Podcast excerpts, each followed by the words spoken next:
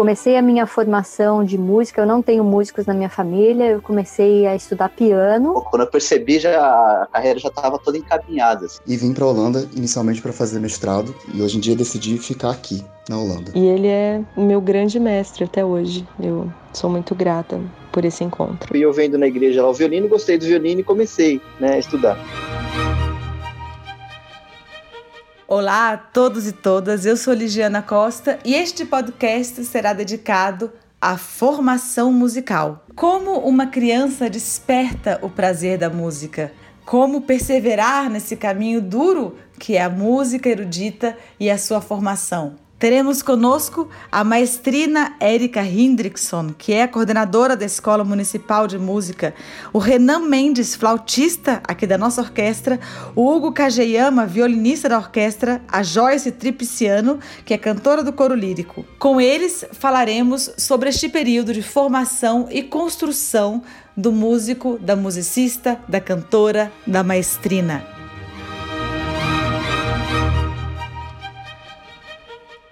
Se fosse ensinar a uma criança a beleza da música, não começaria com partituras, notas e pautas. Ouviríamos juntas as melodias mais gostosas e lhe contaria sobre os instrumentos que fazem a música.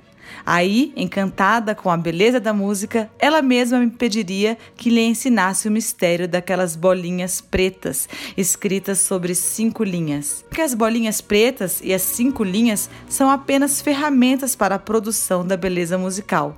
A experiência da beleza tem de vir antes. Essa é uma citação do Rubem Alves, pedagogo, teólogo brasileiro que trabalhou junto ao Paulo Freire Os mestres da nossa formação. Érica Hendrickson. Comecei a minha formação de música, eu não tenho músicos na minha família, eu comecei a estudar piano, eu sempre quis muito estudar piano, estudei piano a minha vida inteira. E na época da faculdade, eu optei por fazer composição e regência, uma prática que eu sempre amei. Desde os nove anos, eu sou apaixonada pelos maestros. Eu adorava assistir os concertos do maestro Isaac na, no Shopping Eldorado. Isso é bem antigo. E, então, fui para esse lado da formação e por conta de querer ser regente e achar, sentir a necessidade de enxergar o outro lado da, da orquestra, né, o lado do músico de orquestra. Então eu fui também estudar trompa, eu sou trompista. Eu fui estudar justamente para poder fazer prática de orquestra e, e ver como o, o, o, instrumentista se sente na, no ensaio. Então eu comecei a trabalhar com isso, trabalhei um início com coral, depois eu trabalhei por cinco anos na Orquestra Experimental como assistente do maestro Jamil Maluf. De lá eu saí, eu, eu tenho assim, uma formação bem eclética, eu saí de lá e fui para a Banda Sinfônica do Estado, onde eu fiquei por nove anos trabalhando lá como assistente também. E só saí de lá é, quando eu recebi um convite para ir para o Coral Lírico do Teatro Municipal, onde eu trabalhei com o maestro Zácaro por quase cinco anos. E optei depois por é, ir para a Escola Municipal de Música, trabalhar com a Orquestra Sinfônica Jovem, porque eu sempre gostei de trabalhar com jovens. É, tenho um filho adolescente, então para mim sempre foi muito agradável esse convívio. E eu estou lá na Orquestra Sinfônica Jovem faz oito anos. E aí, desde o ano passado, dezembro do ano passado, eu fui chamada para ser coordenadora da escola de música. A trompa, já em si, é um instrumento que nem sempre é, tem muitas mulheres tocando, né? Então você se coloca, de certa forma, em dois desafios, eu diria assim, que é o da maestria, que são poucas, infelizmente, ainda no mundo, né? Assim, a gente sempre tem essa luta para que a coisa é, floresça mais. E ainda um instrumento que me engano ou é um instrumento visto um pouco como um instrumento meio masculino, porque são os, os metais são mais tem um pouco essa presença masculina ou, ou tô errada? Não, você está certa. É, as duas profissões, na verdade, são profissões muito masculinas, né? É, a gente vê, felizmente, aí, apesar de ainda ter pouco, a gente vê um, um crescente, né, tanto na, na regência, né, o número de mulheres, regente sempre teve bastante regente mulher é, regendo coro, mas regendo orquestra, regendo banda era mais raro. E agora tá, tem um crescente nesse sentido, e na trompa também, na trompa, no trompete, trombone, né? A gente vê muito, inclusive, dentro da Escola Municipal de Música, porque a gente vê, eu vejo ali na Orquestra Jovem, quando eles passam por mim ali, eu vejo que aparecem mulheres, e eu sempre faço questão de, de dentro do possível, é lógico, né, do, do nível dos alunos para aquele momento, eu sempre procuro ter um naipe que seja mais, os naipes, que os naipes sejam mais mesclados, que não sejam só naipes né? Uhum. Então, não vou priorizar a vaga para uma mulher se a gente tiver um, um menino tocando, né, com um nível mais alto no momento, né? Mas se tiverem níveis iguais, eu procuro sempre ajudar né, a, a, nessa qualidade, assim como eu procuro também pensar não só nisso, mas também a gente, por exemplo, vou te dar um exemplo, a gente tem quatro professores de flauta, flauta transversal na escola de música, e eu procuro colocar quatro flautistas sempre na orquestra. Então, se eu tiver condições de colocar um aluno de cada professor, né, eu sempre vou, vou dar essa prioridade. Aí, dentro desses quatro, se eu conseguir colocar dois meninos e duas meninas, é o ideal. É que flauta é mais, é mais difícil. Se eu conseguir colocar um em, um em cada naipe, eu já estou feliz. Total. E de onde vêm esses jovens que ingressam à orquestra sinfônica e a própria escola é, municipal? De onde que eles vêm é, de formação?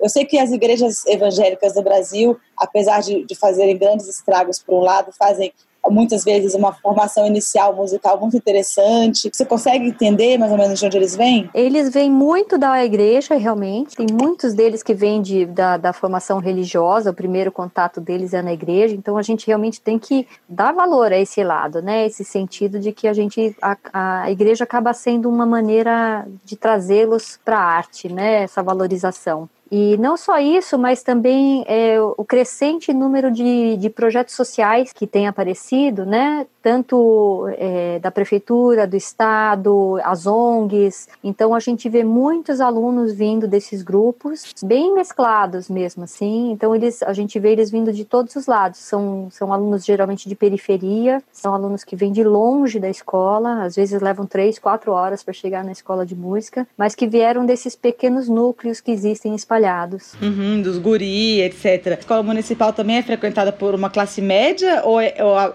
basicamente é um público que, que vem de periferia ou de, ou de classes menos favorecidas? É, a gente tem uma mescla né? A, a, grande parte dos alunos é realmente classe, classe menos favorecida, mas a gente tem uma porcentagem que é bem menor de alunos que já têm uma classe média, média baixa, ou alguns pouquinhos de média alta, assim. Uhum. A grande quantidade mesmo de alunos é, são alunos que vêm de, de, da periferia, vêm de lugares bem mais simples. Uhum. Renan Mendes, flautista. Minha formação, ela começou já bem séria, assim, né? Eu vejo hoje a, a, as crianças já estudando com aquela formação musical, aquela brincadeira, né? Hoje tem bastante disso, mas meu pai era um pouco linha dura, assim, né? Ele sempre quis que eu fosse músico, então, desde pequeno, uh, né? Ele sempre pulava ali um tempo para eu estudar. Eu gostava, claro, né? Ele mas era depois, músico? Meu pai, sim. Tocava o meu quê? Meu pai, ele trompete. Desde, acho que comecei a música, eu tinha 4, 5 anos. Ele começou com a parte teórica, então eu aprendi a solfejar, ler partitura. Eu lembro quando eu peguei um instrumento, eu já tinha uma, uma, uma noção de solfejo, já sabia ler, né, é, partitura. O pai era, ele pegava um pouco pesado, assim, né, no Nossa, bom sentido. Renan, mas você é. queria é. ser músico ou foi uma coisa quase imposta para você? Porque é difícil quando acontece uma imposição assim da família, do, do pai, que o gosto que o amor pela música se desenvolva. Não, meu pai ele queria que eu soubesse música, mas não que eu fosse músico, né? Depois, na adolescência, falou: não, você tinha que saber música, mas não não necessariamente ser músico, né? Eu gostava de estudar, era criança, na adolescência quando eu decidi que eu queria ser músico, eu já estava muito envolvido assim, na verdade, eu já já tocava nas orquestras e falei, nossa, pô, quando eu percebi já a carreira já estava toda encaminhada assim, na verdade. Então ele tocava, mostrava, ó, essa nota aqui é sol, essa aqui é lá, e eu pegava um estudo, eu tinha que preparar meio que um estudo por dia. Era uma coisa pequenininha, dois pentagramas assim. E aquilo ali era como se fosse um, um jogo para mim de videogame, né? Eu nunca fui ligado a videogame e tal, então ali era uma brincadeira para mim. Então, como é que tá, pai? Tá legal? Tá bom. Vamos, vamos pro próximo. E no outro dia eu levava outro. Então, eu perdia horas ali, né? Às vezes não percebia, mas ficava quatro, cinco horas ali estudando. Hugo Kageyama, violinista. E eu vendo na igreja lá o violino, gostei do violino e comecei. né, estudar. Mas era preguiçoso também, acho que criança, né, quer brincar. Eu, o Renan falando do pai dele exigindo, eu, nossa, passou um filme na cabeça aqui, que meu pai negociava. Não, você tem que estudar meia hora agora. Né, que... E era bem nessa base, assim, de, de, de, troca, né. Estuda aqui que você faz ali, não sei o que tal. A primeira é, formalidade, né, de escola, assim, foi na, na ULM, né, que tem guardado com bastante carinho também, né? Vários professores. E, e foi uma, uma, super oportunidade, porque naquela época era difícil a gente pagar alguma coisa, a gente não veio de família né, muito rica, ali, ali que começou realmente a, o meu interesse. Um ano e meio que eu estava tendo aula, o meu professor é, na época ele falou, hoje à noite você vai tocar por um, um maestro aí da, da, orquestra jovem, né? Aí eu, nossa, tive aula, acho que era um dia de manhã, sei lá, 10 horas da manhã, ele me falou que ia tocar à noite. Você vai ter que voltar à noite aí para você, você tocar um maestro, né? Desse jeito, intimando, né?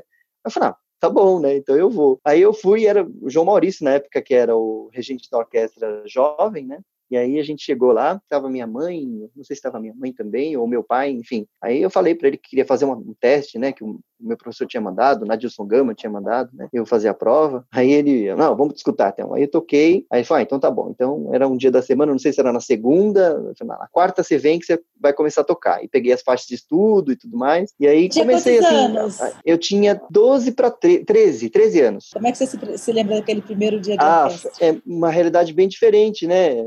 eu não sabia que existia primeiro e segundo violino, não sabia o que, que ia acontecer, né? Então, era assim, um mundo totalmente diferente, apesar de que a gente sempre via os concertos lá da, da, da antiga OSESP, né, lá no Memorial, e eu, a gente adorava ir segunda-feira à noite lá assistir os concertos, eu e minha irmã, que aí você começa a viver no meio, né, você fala, ah, agora tem orquestra jovem, tinha não só a jovem, a jovem do estado, né, tinha a Orquestra Santo André, que era uma orquestra um pouco mais profissional, assim, digamos assim, né, e foi a minha segunda orquestra que eu toquei lá na Orquestra Sinfônica de Santo André. E aí já é, já foi uma prova mais formal, né? Tive que tocar excertos, um, um concerto, né? Foi uma prova mais teve um preparo, não foi tão de surpresa assim de um dia de manhã e à noite tá aparecendo lá tocando, né? Sim. Você, como é que você percebe o amor pela música surgir numa pessoa? Você acha que isso vem de onde? Assim, será que a gente pode explicar uma coisa tão é, metafísica como essa? Porque muitas vezes acontece isso da pessoa se encantar por uma coisa que é tão distante dela e aí perseguir esse caminho, é. né? É, no meu caso, é, eu me lembro da minha mãe dizendo que eu pegava os discos da minha mãe e para alcançar a vitrola para colocar os discos para ouvir. Eu fazia uma pilha de outros discos para colocar e eu sempre queria ouvir os discos de Mozart, pra você ter uma ideia. Ah, então eu... sua família ouvia música clássica, tinha uma, uma relação de escuta, pelo menos. É, não tinha, é, não tinha assim uma nenhum, ninguém estudava música nem nada, mas sempre gostaram de ouvir música de modo geral e muita música clássica. Então eu ouvia desde pequena. E aí, com cinco anos de idade, eu comecei a pedir para minha mãe que eu queria tocar piano. E aí a minha mãe achava que, que, que eu queria tocar piano porque eu, às vezes a gente encontrava, ia em alguma casa de alguém que tinha um piano e por isso eu ficava naquela ansiedade, mas que era aquela coisinha meio fogo de palha, assim, que a gente fala, viu? Uhum, uhum. Tá, mas daqui a pouco não quer mais. E aí, bom, eu fiquei aí uns quatro anos pedindo para tocar piano até que ela se convenceu que, que, que, bom, então vamos tentar investir, né? E aí eu fui pro, pro piano. E isso não é uma característica só das crianças, né? Às vezes o adolescente, o, o mesmo o adulto, ele vai se encontrar num instrumento lá na frente. É que aí, lógico, né? Quanto mais tarde você começa a estudar um instrumento, mais você tem que correr atrás, né? Uhum. E e, na e assim, não é impossível você começar a estudar, a estudar um instrumento já entrando na fase adulta, por exemplo, e se tornar um profissional, mas o caminho é mais difícil, né? Uhum. É, é, mais complexo e aí depende de uma série de fatores. O que eu tenho visto, assim, é, de, de, pessoas, por exemplo, que começaram na, na, fase adulta a estudar e que se tornaram músicos profissionais, é que a grande maioria deles ou teve um histórico de músicos na família, ou realmente um, um, um grande envolvimento na parte auditiva, né? com relação à música. Não, não tenho conhecimento, por exemplo, de uma pessoa que nunca estudou música na vida, que não tem família de músicos, nada e de repente resolveu estudar um instrumento e virou um profissional. Isso eu realmente não conheço. Mas um adolescente já, já conhece, às vezes até é, o adolescente, quando ele começa a estudar, é diferente da criança, às vezes que, que vai estudar um instrumento, às vezes querendo, mas não querendo muito, sabe assim? Então o adolescente, quando ele, quando você vê que ele, que ele vai para estudar, ele vai mesmo, né? Então ele não vai perder tempo né? Ele não vai enrolar para estudar, ele, ele, ele vai querer correr atrás.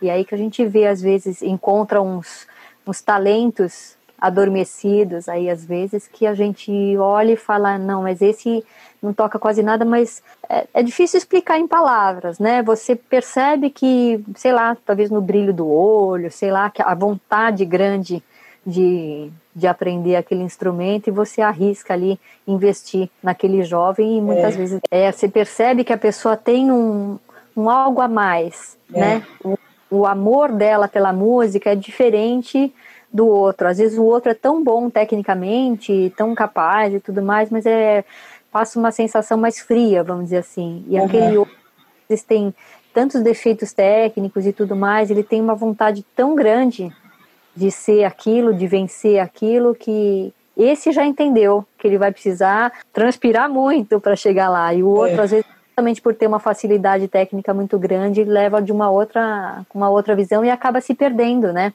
acaba tudo é tão fácil que ele acha que vai ser sempre fácil, vamos dizer assim. Parece que é alguma coisa que é, é inata da pessoa, da pessoa, mas também é uma, uma coisa perseguida pela pessoa, né, do desejo.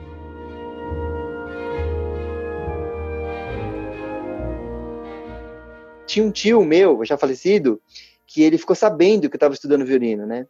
E aí ele falou: Nossa, Guin, você está estudando violino? Que legal! Vou te dar uma fita de presente, uma fita cassete, né? E aí ele deu assim uma fitinha branca. Olha só que interessante, né? Tinha vários trechos de ópera, abertura, é, trechinhos de ópera, abertura de Rossini, de Verdi, de Mozart, né? E mal sabia eu que um dia ia me interessar de tocar em orquestra, assim, né? E tocar numa orquestra que, que que é de ópera, né? Tocar num teatro de ópera. Essa marcado, fita, assim, essa, essa fita você ouviu bastante, imagina. Nossa, eu via muito. Tanto que hoje a gente vai tocar qualquer trecho de. Eu ia fazer o Verde agora, né? Antes da, da quarentena, com certeza ia ficar lembrando de vários trechinhos lá que eu, que eu ouvia quando, quando escutava a fita cassete lá do meu tio. É interessante isso, né? Dessa escuta de criança, assim.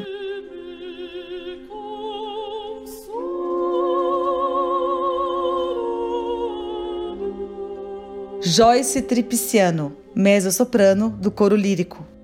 Nessa relação aluno-professor, a mais importante e mais marcante para mim foi sem dúvida o encontro com o professor Chico. Francisco Campos Neto, professor de canto da USP, foi também professor da ULM por muitos anos. Eu cheguei até ele quando eu tinha 18, era ainda uma menina, e ele não foi só um professor de canto, mas foi também meu segundo pai, meu amigo, um verdadeiro mestre ele me auxiliou e me guiou tanto é, no meu desenvolvimento como artista, como musicista, como cantora, como também no meu desenvolvimento pessoal como ser humano. E um momento muito marcante para mim foi quando eu ganhei a bolsa do DAD para estudar na Alemanha, para fazer meu mestrado. E essa bolsa é a bolsa dos sonhos, sabe? Ela cobriria todos os gastos do meu mestrado, todos os gastos de estadia, tudo, tudo. E eu recebi essa notícia por e-mail num dia, eu tinha uma semana para dar resposta se eu aceitaria ou não. E eu, se eu aceitasse, eu tinha um mês para mudar de país, mudar de vida. Então, na hora eu fiquei muito aflita, eu tinha 24 anos, feliz assim, porque eu tinha todos os sonhos do mundo na minha cabeça, mas com medo ao mesmo tempo, porque eu teria que deixar minha família, meus amigos, meu país, né? E ir para um lugar novo, com uma cultura diferente, com uma língua que eu não dominava. Enfim, minha cabeça virou uma loucura. E aí eu liguei para o Chico, dei a notícia para ele e, e falei: E agora, Chico? E aí ele, todo calmo, me disse: Agora vai, minha filha, agora vai. O mundo tá aí se abrindo para você, só aceita e vai, não pensa muito, não não tenha medo do novo. Tudo que acontecer vai te deixar mais forte, vai te tornar um artista mais completa ainda. E a conversa com ele foi tão boa, ele me acalmou tanto, ele fez aquilo se, se tornar algo tão simples, sabe? E tão natural que eu desliguei o telefone, nem falei com meu pai, com minha mãe direito e mandei a mensagem aceitando a bolsa. Esse momento foi sem dúvida um dos momentos mais importantes até hoje, porque mudou minha vida assim completamente. Foi uma super experiência. Depois eu me formei mestre em ópera é, pela Hochschule de Stuttgart.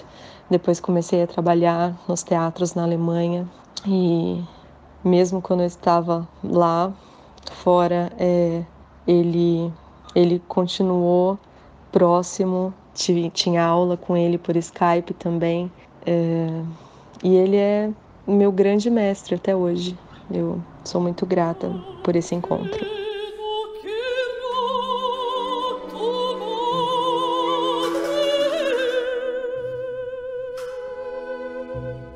E eu via meus amigos, né, indo, todo mundo saindo do país, mas eu, eu, eu não tinha nenhum meio. Eu falei, nossa, como é que eu vou conseguir para lá, né? Às vezes o pessoal falava da, da, da, burocracia, de como era, e chegou uma hora que eu falei, não, acho que eu não vou conseguir, né? Eu via todo mundo indo, eu falei, por que que eu não, não falei, talvez eu não, não, não faça música na universidade, acho que a hora é agora né, se eu fazer outra coisa de escolher. E foi aí que eu conversei com, com, com, a minha professora na época, e ela me deu um empurrão, assim, ela falou, você tá louco?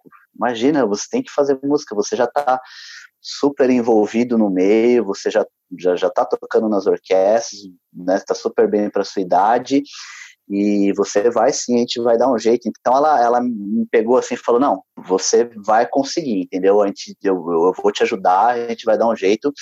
Você vai. Foi aí que eu, né, que eu falei, não, acho que acho que vai dar certo mesmo e né, acho que se não fosse ela, talvez eu não, não teria seguido assim na, na, música. É que nem acho que você comentou, né, que a gente tem que confiar no professor. Então a gente tem alguns caminhos hoje para seguir, né? Ah, tem o professor tal, professor tal, tem a professora tal, não sei o quê. Você vê a classe dos alunos, você vê eles se dando bem, e você combina com a. Tem uma, uma relação de, de, de entrosamento, talvez, com os alunos, né? E eu acho que achei que, que a Elisa faria bem para mim, né? Era uma época que eu estava meio assim, meio, enfim, ah, já tinha tido bastante tempo aula com o Laércio, conversei com ele, ele falou realmente era bom você mudar de professor, né? Então eu vi os alunos da Elisa, a classe dela, falei, acho que vai vai ser uma, uma, um caminho não diferente, mas mas um ares novos, né? E foi uma, uma ótima escolha que eu fiz, né? Eu ainda era novo na época e pois, e tinha o pai dela também, que às vezes descia na sala e falava, ó, oh, tem tal coisa que você tem que melhorar, hein? Então era, era a viver o ar ali é muito, é muito legal. Assim, é uma tradição ali, né? Ele, né? Uma família. tradição, exatamente. E assim, é, na música clássica é muito comum é, momentos de muita dureza e decepção. Eu sei de muita gente que foi fazer masterclass com, sei lá, grandes nomes da música e de repente se confrontaram com uma resposta negativa. Quando eu estava estudando já em, em, Paris, eu já não. Foi logo quando eu entrei no conservatório, eu já estava alguns meses fazendo aula com, com, a minha professora e eu não estava entendendo muito bem o que ela, o que ela queria. Eu também estava um pouco, tinha coisa que na minha cabeça estava bom, mas para ela não estava, eu não entendia muito bem. E, e chegou uma aula que ela chegou e me falou: e aí, quando você vai fazer o que eu estou falando de verdade? Quando você vai começar aí para frente, né? E aí me deu um baque assim, eu nunca tinha escutado isso, nem, nem do meu pai, que era duro comigo, né? Que às vezes acontece uma masterclass de você não tocar tão bem e tal, mas os, os, professores geralmente são, são educados, assim. Mas tem a dureza, né? Conservatório, esses grandes conservatórios europeus, eles têm essa, enfim, esse critério, assim, às vezes pra gente um pouco assustador. Sim, sim, e depois eu comecei a entender, né? Tem isso que você falou, mas a gente chega, pelo menos acho que na maioria dos casos, a gente chega um pouco defasado lá, né? É, o, o, início de formação aqui é muito diferente de lá, né? Já você pega uma, uma, uma criancinha, ela já tem música na escola, já tem a música ali no arrondo de semana do bairro dela, no conservatório já para as crianças, então eles já vão, né, tem muita gente que já começa tarde, já com 15 anos ali de idade, ou que começa na igreja, que é legal, mas a gente sabe que não, não é uma escola boa, né, tem muita gente que ensina que não toca bem, mas te passa errado aquilo lá, e você leva aquilo há muito tempo e às vezes você chega com, com, com, alguns problemas técnicos ali que você tem que aprender já depois de velho. Então ela falava algumas coisas para mim que eu já não, eu, eu, eu, eu não entendia muito bem e não estava acostumado a ouvir. Às vezes eu não entendia aqui no ouvido, né? Para mim estava bom, falei, não, mas tá, tá saindo. Eu não imagino que seja tão importante você estudar fora hoje em dia do Brasil como, como era antigamente. Até porque né, agora a gente tem tanto recurso tecnológico, tanta coisa que a gente não tinha na década de, nem muito longe, 90. 90 a gente estava começando a engatinhar nesse processo e não tinha esse acesso a tantas gravações, a tantas partituras, né, as coisas acontecendo ao vivo, é, e a gente podendo acompanhar. Então, eu acho que tudo isso contribuiu para o enriquecimento geral do brasileiro, do estudo da música no Brasil. Hoje em dia, o, o, o, perigo é esse, o perigo é o oposto, é o excesso de informação, então todo mundo vê tudo, mas na verdade ninguém vê nada, é. né? Ninguém tem paciência, a gente, a gente ouvia quantas vezes o mesmo CD, né? Porque a gente só tinha aquele. Só tinha aquele, decorava, né? Decorava. Eu me lembro de ir para a faculdade, por exemplo, eu tinha, tinha que ir e voltar de ônibus, levava uma hora e meia para ir, duas horas para voltar. Eu, eu, eu pegava o meu Walkman e eu gravava uma fita de 90 minutos e a gente ia ouvindo ida e volta, então, e era só aquela. Então você memorizava muitas coisas, né? Você tinha paciência de ouvir. Agora não, agora é, o grande problema, o grande desafio dessa geração é, eu acho que é a concentração, é o foco né? Eles precisam aprender a se concentrar e aprender a ter foco, porque eles ouvem dois minutos de uma gravação já estão querendo procurar um outro intérprete para ver a diferença, não ouviu inteiro. São poucos os alunos que a gente vê que que tem paciência de escutar uma gravação inteira, né? A gente brinca que é a geração que não, não vai conseguir ouvir Mahler nunca, né? Porque não consegue ficar uma hora e meia, duas é, horas. É, tem, tem, tem, isso, né? O tempo da música clássica, assim, é um tempo totalmente diferente desse atual. E essa geração nova, que é uma geração do YouTube, de correr de um para o outro, de, deve ser quase uma angústia, mas ao mesmo tempo também deve ser um lugar de de encantamento até, de, sei lá, de mudar esses paradigmas desse tempo rápido né, que, que, eles vivem. Só complementando uma coisa que você falou, que eu acho que é super importante que o público saiba, é, até pouco tempo a gente tinha CAPES, né? Que é, a gente, antes de ter, a, a, aliás, além da CAPES, a gente tinha por muito tempo a, a partes, né? Que dava bolsas para artistas estudarem fora também. Então, é, a CAPES dedicada à academia e a partes dedicada é, a, só a, as artes, né? E aí essas duas, essa, essa instituição, a CAPES, que a, hoje em dia infelizmente está praticamente acabada, destruída, né? Por um, uma ideologia de governo de idiotização das pessoas, mas ela é, obrigava a gente a voltar para o Brasil. Então, na verdade, fazia parte do nosso contrato. Eu mesma tive bolsa de doutorado da, da CAPES então você é, te, tinha essa, esse contrato de retorno. E é esse retorno que, que a Erika está falando, que é, foi tão importante para tantas pessoas mesmo, assim. É, porque a gente voltava, a gente voltou para o Brasil com uma carga e a gente transmite isso, né? Então é muito interessante esse, esse ir e vir né, das coisas. É. É isso que vai. A gente agora, por conta de que você falou, a gente corre um risco de, de, de, de ter uma descida de novo daqui a uns 20 anos, né? Porque para de ter, é, é, é, a gente não vai decrescer, vamos dizer assim, mas a gente talvez tenha um processo de evolução um pouco menor, porque a gente não tem essa possibilidade, por exemplo, de ter bolsas. As pessoas estão indo para fora quando tem dinheiro por recurso próprio, né? Elas, e aí nem sempre elas voltam. É, e é, e é fundamental para a música, assim como é para a ciência e para a academia, estar no mundo, né?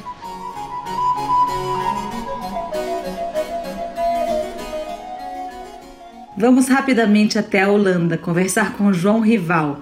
Ele estudou no Conservatório Real de Haia e vive e trabalha na Holanda até hoje. Eu me formei em bacharelado na FRJ e vim para a Holanda inicialmente para fazer mestrado. Terminei fazendo bacharelado e mestrado em cravo e hoje em dia decidi ficar aqui na Holanda. Quando eu cheguei aqui, eu achei maravilhoso encontrar outros cravistas tendo o fato que eu estudei na FRJ, foi muito bom, mas um número muito pequeno de pessoas na música antiga, então quando eu cheguei aqui eu vi que tinha muito cravista, muitas possibilidades, e isso me deixou muito feliz e esse é um dos fatores que eu, inclusive, decidi continuar aqui.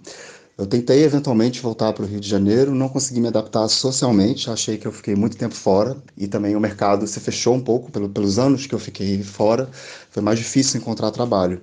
E aqui continuo com essa, com essa perspectiva, consigo trabalhar na minha vida acadêmica e na minha vida de concerto. Por ter, ainda achar que tem mais espaço, apesar de ser bem competitivo o mercado, tem também mais espaço para tocar e eu consegui um equilíbrio melhor entre a vida acadêmica e a minha vida de concerto. O tempo todo, por mais que seja um repertório que já existe há, há séculos, mas é um, ele está o tempo todo em transformação. Então, as pessoas se colocam nos festivais, nos, nos congressos, nos encontros, e, e, essa troca e essa constante. É, é, esse constante encontro né, com outras pessoas que estão praticando a mesma coisa em outros lugares faz a total diferença. Então, não é porque vieram essas pessoas que se formaram é, nessa última década que isso já está esgotado. Pelo contrário, né?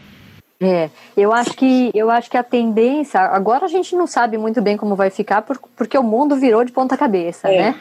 Mas é, se fosse antes da, da questão da, da, da pandemia aí do, do, do Covid, eu acho que a tendência que a gente que eu comecei a observar entre os nossos alunos, inclusive, é, é que eles até vão para o exterior, mas eles não vão é, para ficar dois, três anos estudando lá e fazendo, por exemplo, uma pós-graduação, uma coisa assim. Eles acabam indo para fazer cursos, uns cursos bastante intensos, mas cursos curtos.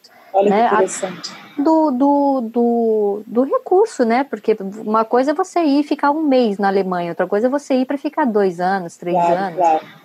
É, quantas eu me lembro de colegas de faculdade que chegaram aí, por exemplo, e acabaram tendo que voltar sem concluir o curso porque acabou a, a, verba, né? Então tinha que voltar e lógico que traz uma bagagem, porque não é o diploma que vai trazer a bagagem, né? Uhum. Aquilo que a pessoa aprendeu. Mas a pessoa acaba, acabava voltando meio frustrada porque não, não dava para concluir aquilo que ela queria. E agora por conta até do mundo tá tão tudo mais curto, tudo mais rápido, né? Então esses cursos eu acho que estão começando a ganhar uma dimensão maior, sabe? Pequenos festivais onde o aluno consegue é, participar fora do Brasil, é, e esses intensivos, né? Que eu falei que de repente vai e fica lá enfiado um mês fazendo aula só de, sei lá, violoncelo. Então ele fica ali fazendo só aquilo por um mês com os melhores professores do mundo. E aí é lógico que dentro ali do mundo, né, onde nasceu a, a música, né, vamos dizer assim, ali dentro da Europa. Então ele vai aproveitar, se ele souber aproveitar, né, ele vai não só ficar nisso, mas ele vai ver outras pessoas tocando, assistir o máximo de concertos possíveis, e isso vai sempre abrindo um leque. Porque por mais que a gente tenha a tecnologia a nosso favor, né, como a gente estava falando, é, ao vivo é outra coisa.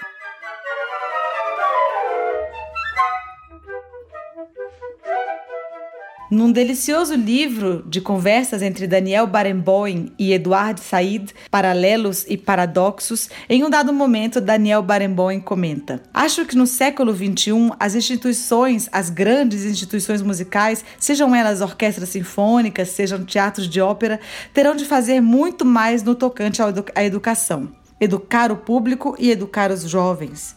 E acho que o maior progresso do público nos últimos 50 anos é que ele não tem constrangimento nem arrogância e expressa abertamente sua sede de conhecimento. A melhor prova disso são as legendas.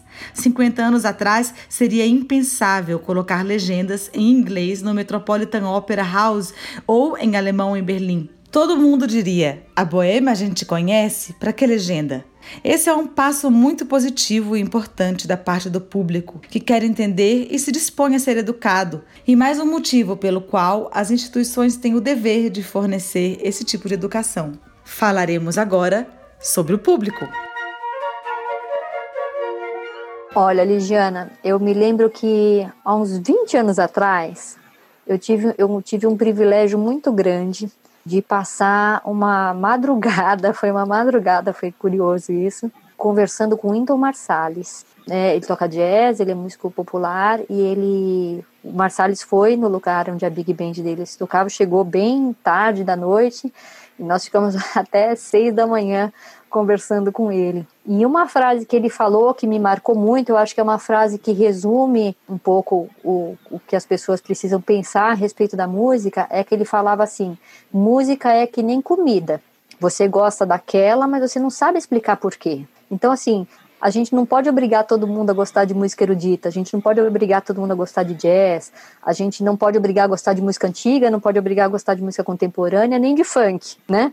Mas eu acho que todo mundo é que nem comida. Se você nunca comeu, você tem que se propor a experimentar um pedacinho para poder dizer se você gosta ou não. Né? E como do mesmo jeito que a comida, às vezes a primeira vez que você experimenta você acha esquisito. Aí você experimenta a segunda, a terceira e na quarta vez você começa a achar que aquilo é gostoso, né? Então eu acho que as pessoas precisam se dar um pouco mais de chance de ouvir músicas diferentes, né? Então aquela pessoa, por exemplo, vamos dizer assim, a pessoa que até já gosta de música erudita, né? E mas ela só gosta de barroco e clássico né? Ela não gosta do, do moderno, ela não gosta do contemporâneo, ela não gosta da música, né, da, da Idade Média, sei lá. Ela tem que experimentar, precisam se dar oportunidade.